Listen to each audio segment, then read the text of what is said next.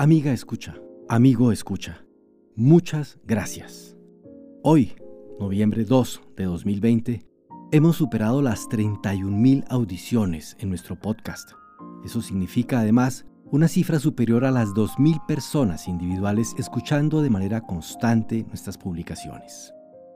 Estamos muy contentos, orgullosos incluso de esas cifras, porque queremos entender en ellas que la calidad de nuestro trabajo ha sido muy bien recibida.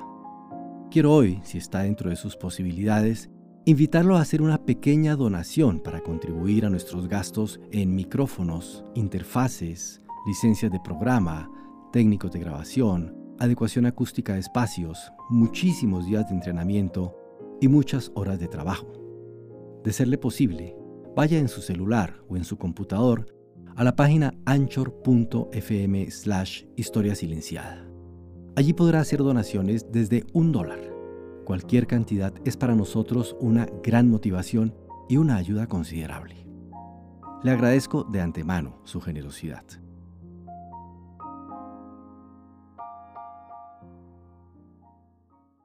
Séptimo. El mito de la primavera democrática. Guatemala no había sido nunca una democracia en el sentido moderno del término, y el periodo que analizamos hasta aquí, 1944 al 50, presenta semejanzas y diferencias notables con respecto al telón de fondo del pasado. Por primera vez, fuerzas de izquierda dominaban el país y se realizaban en consonancia reformas económicas y sociales sin precedentes. Se avanzaba por derroteros nuevos, llenos de promesas para algunos, cargados de peligros para otros, y la nación estaba ya al llegar a este punto del relato profundamente dividida en bandos cada vez más difíciles de reconciliar. Pero la democracia, como estilo de gobierno, no había podido arraigarse todavía en un país donde se mantenían prácticas constitucionarias que en poco contribuían a afirmarla, como las elecciones manipuladas, la tentación de pasar a la violencia para resolver las discrepancias, la escasa o muy condicionada participación política de los habitantes rurales.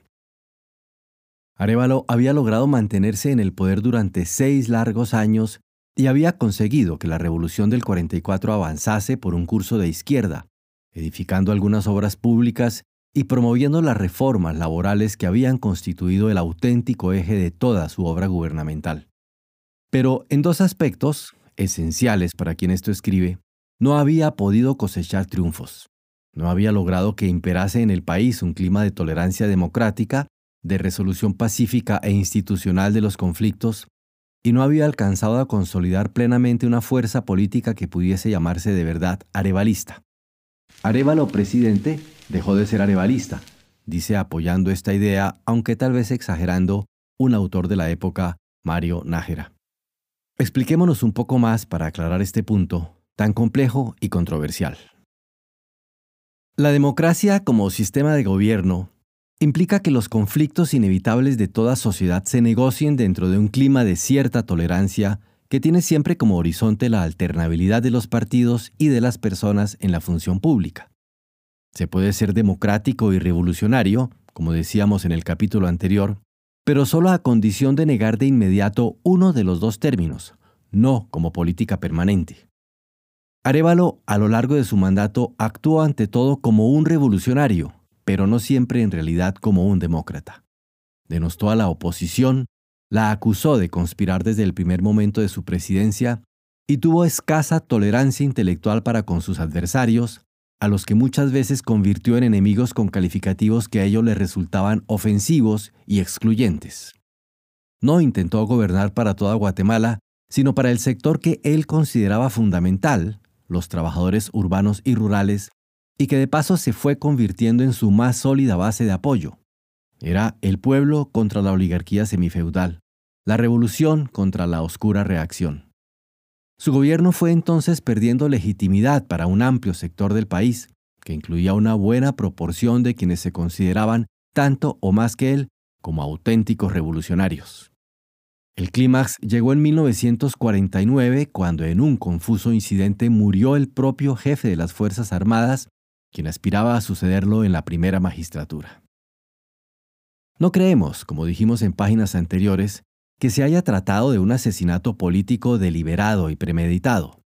Pero la destitución e intento de captura del coronel se convirtió en una emboscada en la cual muy probablemente podía producirse su muerte. La responsabilidad de este incidente recae sin duda sobre Jacobo Arbenz, quien dirigió de hecho la operación, pero existe una visible responsabilidad política también por parte de Arevalo y sin duda de varios dirigentes del Congreso, pues el presidente no se opuso a las acciones que se pensaban desarrollar, es más, colaboró de algún modo con ellas. Arevalo eludió esa responsabilidad política y dejó la revolución entonces en manos de algunos de sus partidarios, pero no por eso logró consolidarse como una figura señera, capaz de ser tomada como el líder máximo del proceso. De allí que no se haya podido mantener lo que propiamente pudiese llamarse una fuerza política arevalista. El curso de la revolución hizo que ésta se dividiese entre radicales y moderados, como había ocurrido ya en diversas latitudes en tantas otras ocasiones históricas, y el presidente se alineó, él no lo niega, con los radicales. No quiso construir por eso un liderazgo personal y caudillista que rebasase su papel como presidente democrático, pero dejó la democracia en manos de Arbenz, candidato del sector más extremo, ya fuertemente influido en ese momento por los comunistas. No buscó construir una alternativa diferente, tal vez intermedia entre los aranistas y los arbencistas, y colaboró con la liquidación política del primero de estos dos grupos. Al entregar el comando a Arbenz dejó que la revolución siguiese su curso hacia la izquierda, pero sin comprender que no cabía arevalismo alguno en un proceso que avanzaba, como veremos luego, sin obstáculos mayores hacia el socialismo. Esto, en el contexto de la Guerra Fría, significaba además que Guatemala estaba a punto de quedar alineada, sin mayores opciones de adoptar un curso independiente, en la profunda fractura del poder que habían producido los dos grandes bloques en que se había dividido el mundo. ¿Fue Arevalo un oportunista político de extrema izquierda, como lo califica un reporte hecho al Departamento de Estado de Estados Unidos de 1948? No creemos que haya sido así, aunque nos parece entender de dónde surge tal afirmación. Arevalo quiso navegar entre las estrechas aguas del izquierdismo radical sin ceder el terreno a los comunistas, pero terminó inclinándose ante sus presiones y su mayor capacidad organizativa. Aceptó ser un hombre de transición y como tal quedó en una posición incómoda y a veces insostenible. Quienes estaban situados a su izquierda lo consideraron apenas como un paso intermedio en el camino hacia el socialismo. Quienes se le oponían desde su derecha lo vieron como el Kerensky que no supo impedir el giro hacia el comunismo de un proceso al que atribuían una vocación muy diferente, nacionalista y social, pero no marxista. Al quedar así situado como una especie de puente entre dos mundos, el pedagogo convertido en político se restó posibilidades de acción para un futuro en el que, como veremos luego, todavía podía haber alcanzado muchos éxitos. La confrontación, los abusos, la irreconciliable polarización que Guatemala vivió desde 1945 hacen que nos resulte difícil aceptar la conclusión de que aquella fue la primavera de la democracia, el momento estelar en que este sistema se desplegó por primera vez en todo su vigor. Es verdad que tanto Arevalo como Arbenz llegaron al poder mediante elecciones en las que también participaron una variedad de partidos de oposición, pero no debe olvidarse lo fuertemente manipuladas por el aparato estatal que fueron ambos comicios y las persecuciones que tuvieron que soportar muchos de quienes estaban fuera del gobierno. Y dado que estas prácticas ya se habían empleado en Guatemala en tiempos anteriores y prosiguieron también en los decenios posteriores, no vemos motivo suficiente para destacar como demasiado original el periodo en el que, de hecho, la transparencia y la limpieza comicial no resultaron la norma. Lo de la primavera, en definitiva, nos parece más mítico que real. Una exageración cargada de fuertes tintes ideológicos que se deriva más de la actitud positiva con que algunos evaluaron los cambios sociales del periodo que de una auténtica consolidación de las prácticas democráticas o de lo que denominamos Estado de Derecho.